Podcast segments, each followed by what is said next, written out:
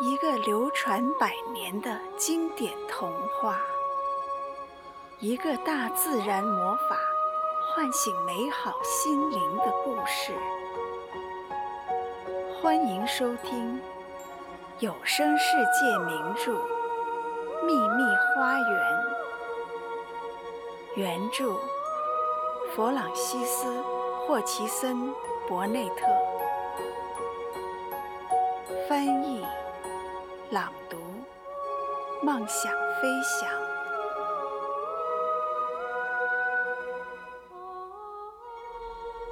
那天上午，他们发现自己要干的活实在太多。玛丽回到屋里时已经晚了，一吃完饭，又急着赶回花园继续干活，完全忘记了科林的事。直到临离开的最后一刻。才想起来，他对玛莎说：“你能告诉科林，我暂时不能去看他吗？花园里的活儿实在是忙不过来了。”玛莎显得惊恐不安。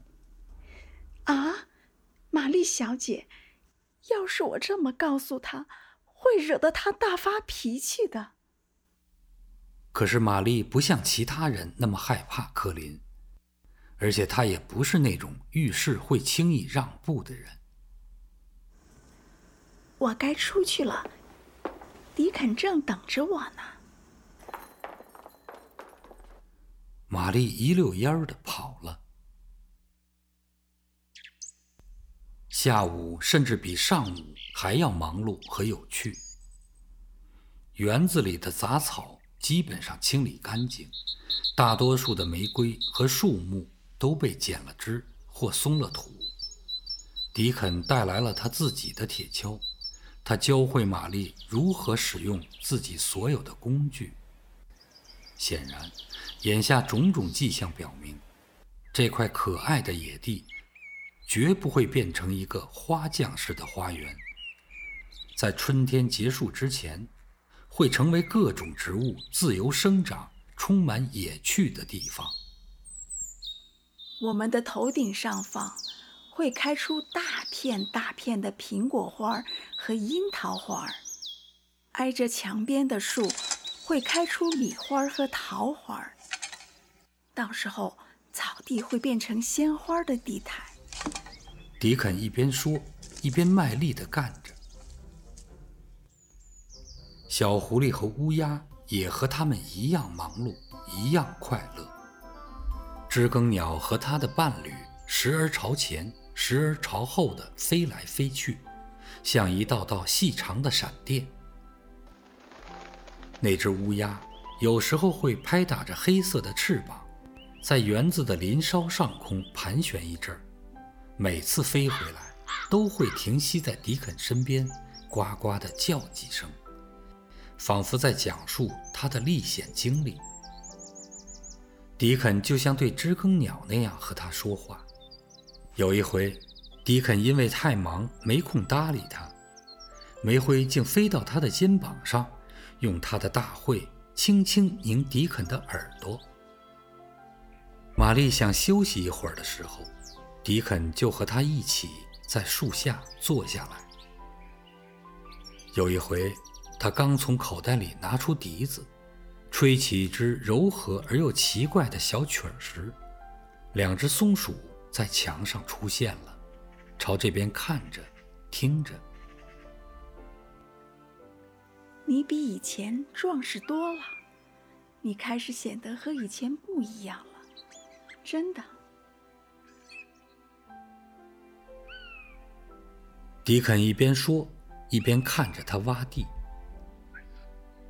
玛丽因为出力气干活，加上心情愉快，所以显得容光焕发。我每天都在长肉，长很多肉呢。梅德洛克太太得给我买更大的衣服了。玛莎还说我的头发长密实了呢，没以前那么平板，那么像麻绳了。太阳开始西落，放射出一道道金色的光芒。斜斜的照在树底下。他们要各自回去了。明天还会是好天气，太阳一出来，我就来花园里干活。我也会来的。玛丽拔起脚就飞快地往回跑，他想告诉科林今天发生的所有事情。关于迪肯、小狐狸崽儿、乌鸦，告诉他。春天会有什么变化？他相信科林一定很爱听他讲述的这一切。当他打开房门，看见玛莎正愁眉苦脸地站着等候他，心里不免感到有些扫兴。怎么回事？你告诉柯林我不能去时，他是怎么说的？哎，我真希望你能去。他差点就犯老毛病了，保姆哄了他一个下午，好不容易才让他安静下来。他会一直盯着表等你的。玛丽抿了抿嘴唇，其实她和柯林一样，向来不会替别人着想。他不知道一个坏脾气的男孩有什么理由对别人做自己喜欢的事情横加干涉。他丝毫不懂得同情那些因为生病而感到紧张不安的人，他不知道他们为什么不能控制自己的脾气，为什么让别人也跟着难受和紧张。在印度时，如果他头疼，总以为别人也头疼，或者跟他一样难受，他觉得这样想是合情合理的。不过现在，他觉得柯林太不合情理了。他走进柯林的房间时，柯林并没有在沙发上坐着，而是直挺挺地躺在床上。听见他进来，也没有转过头。这是一个不太妙的开场。玛丽径直走过去，态度很生硬。“你为什么不起床？”柯林回答道，但是没有看他。“今天早上我想你会来。”就起床了。下午我让他们重新把我抬回床上。我的背很疼，头也很疼，我觉得很累。你为什么没有来呢？我和迪肯在花园里干活。柯林眉头一皱，盛气凌人地看着他。如果你去跟那个男孩待在一起，不来陪我说话，我就不许他来这里。玛丽顿时火冒三丈，她发起火来可是一点征兆都没有的，她变得尖酸刻薄，绝不会考虑后果。你要是敢迪肯走，我永远都不会踏进这个房间一步。我要你来，你就得来，我就不来。我要你来，你不能不来，他们会把你拖进来。你就让他们把我拖进来吧，小王爷。他们可以把我拖进来，可是无法让我在这里开口说话。我会咬紧牙关，什么事都不告诉你。我连看都不看你一眼，我只盯着地板。玛丽怒不可遏地说：“两个孩子怒目相对，真可谓旗鼓相当的一对儿了。如果他们是两个街头小霸王。”也许早就扑过去打作一团了。既然不是，接下来的一幕变成了这样：你这个自私的家伙！那你呢？自私的人总是说别人自私，自私的人想要什么，自己却从来不做。你比我更自私，你是我见过的最自私的男孩。我才不是呢！跟你的好迪肯相比。我还差得远呢，他明知道我在生病，孤孤单单一个人，还让你跟他在外面玩泥土，他才自私呢。你喜欢就好。玛丽气得两眼直冒火光。他比天底下所有的男孩都好，他就像，他就像一个天使。多好的一个天使呢，不过是一个荒原农家的穷小子罢了。他比一个普普通通的小王爷好多了，好一千倍。由于玛丽的身体更壮实一些，于是渐渐占了上风。实际情况是，柯林长这么大，从未跟自己年龄相仿的人吵过架。总的来说，这对他来说是一件好事。虽然无论是他本人还是玛丽对此都还全然未有察觉。他从枕头上转过头去，闭上眼睛，挤出一颗大大的泪珠，顺着脸颊滑落下来。他开始为自己而不是为他人感到同情和难过了。我不像你那么自私，因为我老生病。我敢肯定，我的后背正在长出一个鼓包，而且我快要死了。玛丽不耐烦地顶了回去。你才不会死呢！柯林怒目圆睁，气不打一处来。以前从未有人这么说过。他感到愤怒的同时，又微微有些暗喜。倘若一个人能同时兼有这两种情绪的话，谁说我不会？我会的，你知道我会的。所有人都是这么说的，我才不信呢！你这么说，只是想要别人可怜你。我相信你还为此洋洋得意呢。我反正信。如果你是一个好孩子，没准是真的。但是你太讨厌了。”玛丽厌恶地说。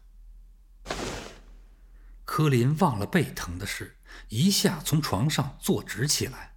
他中气十足的大声喝道：“从我的房间滚出去！”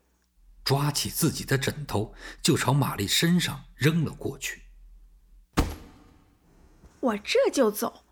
玛丽拔起脚就往外走，但是走到门边时，又转过身来补了一句：“我再也不会来了。”我过来是准备告诉你各种好玩的事情的。迪肯今天带来了他的狐狸和白嘴鸭。我本来打算一件件的告诉你所有这些事情的，但是我现在连一件也不会告诉你了。他大踏着步子走出房门，砰的一声把门撞上，随即惊讶地发现，那个训练有素的大个子保姆就站在门外。似乎在偷听，而且让玛丽更加惊讶的是，她居然笑得很开心。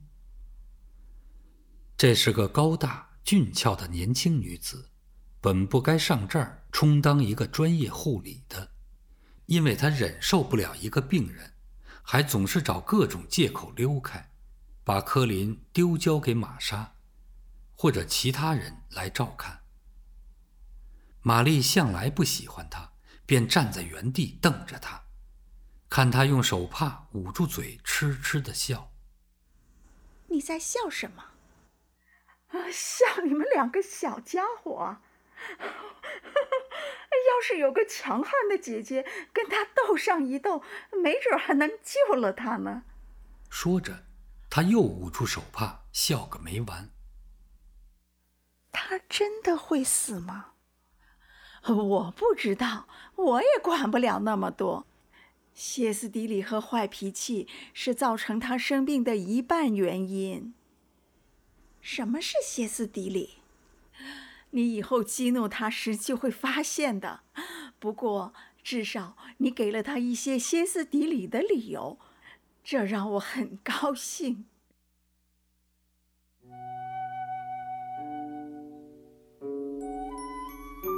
玛丽回到自己的房间，心情跟刚从花园回来时完全不一样了。她感到十分别扭，也很失望。但是对柯林没抱有哪怕一丝一毫的同情。他曾经多么期待告诉他很多的事情，而且还试着下决心，倘若可以安全地信任他的话，会把秘密花园的事向他和盘托出。他曾经以为这一切会顺其自然地发生，可是他现在的想法完全改变了。他永远都都不会告诉他的。他尽管待在自己的房间里好了，永远呼吸不到任何新鲜空气。想死就去死吧，他那是活该。他气成这样，一时间几乎忘掉了迪肯，忘掉了花园，也忘掉了遍布世界的绿色面纱，还有从荒原吹来的和风。玛莎一直在等着他，他脸上的苦恼被暂时的兴趣和好奇所取代。桌上有一个木头盒子，盖子已经取掉，显露出一个满满的、齐整的包裹。克雷文先生寄给你的，里面看起来好像是图画书。玛丽想起那天去克雷文先生房间时，他问过自己的话：“你想要什么东西？布娃娃、玩具，或是一些书吗？”他打开包裹，猜想他是不是寄来一个布娃娃，还想着要是他真的寄了，他该拿它怎么办。然而，并不是布娃娃。是几本装帧精美的书，和科林的差不多。其中两本是关于花园的，里面全是图片，还有两三套游戏器具，还有一套文具盒，上面印有起手花体字的金色的名字。里面是一支金笔和墨水台，每样东西都是那么好看。喜悦渐渐占据了他的脑海，怒气一点点消散了。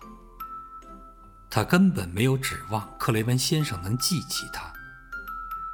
他那刚刚还冷酷的小心肠变得温暖起来。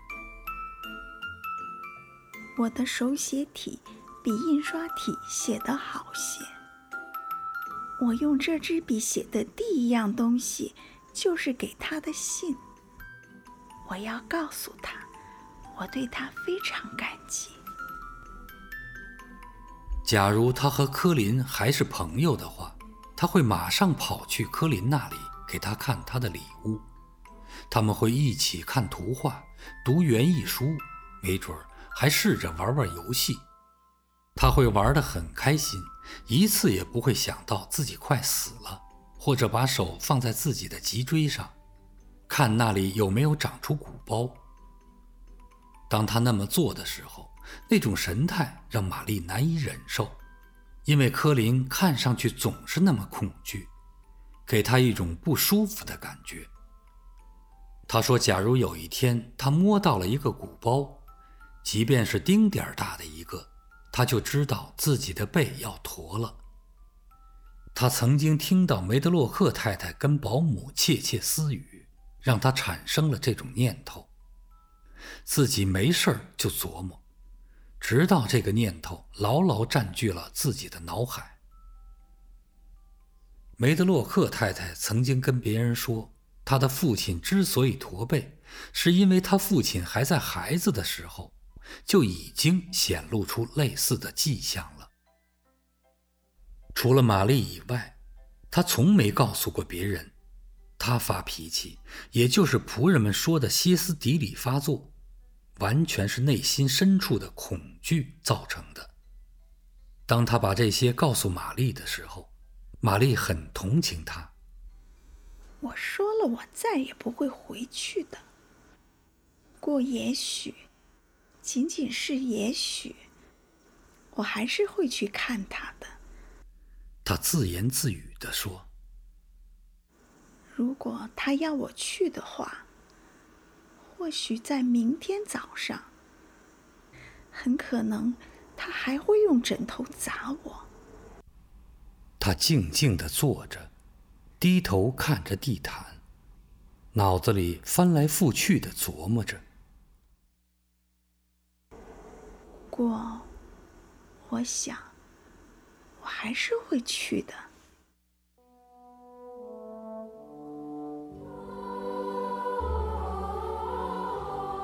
本集播讲完毕。感谢您的收听，再见。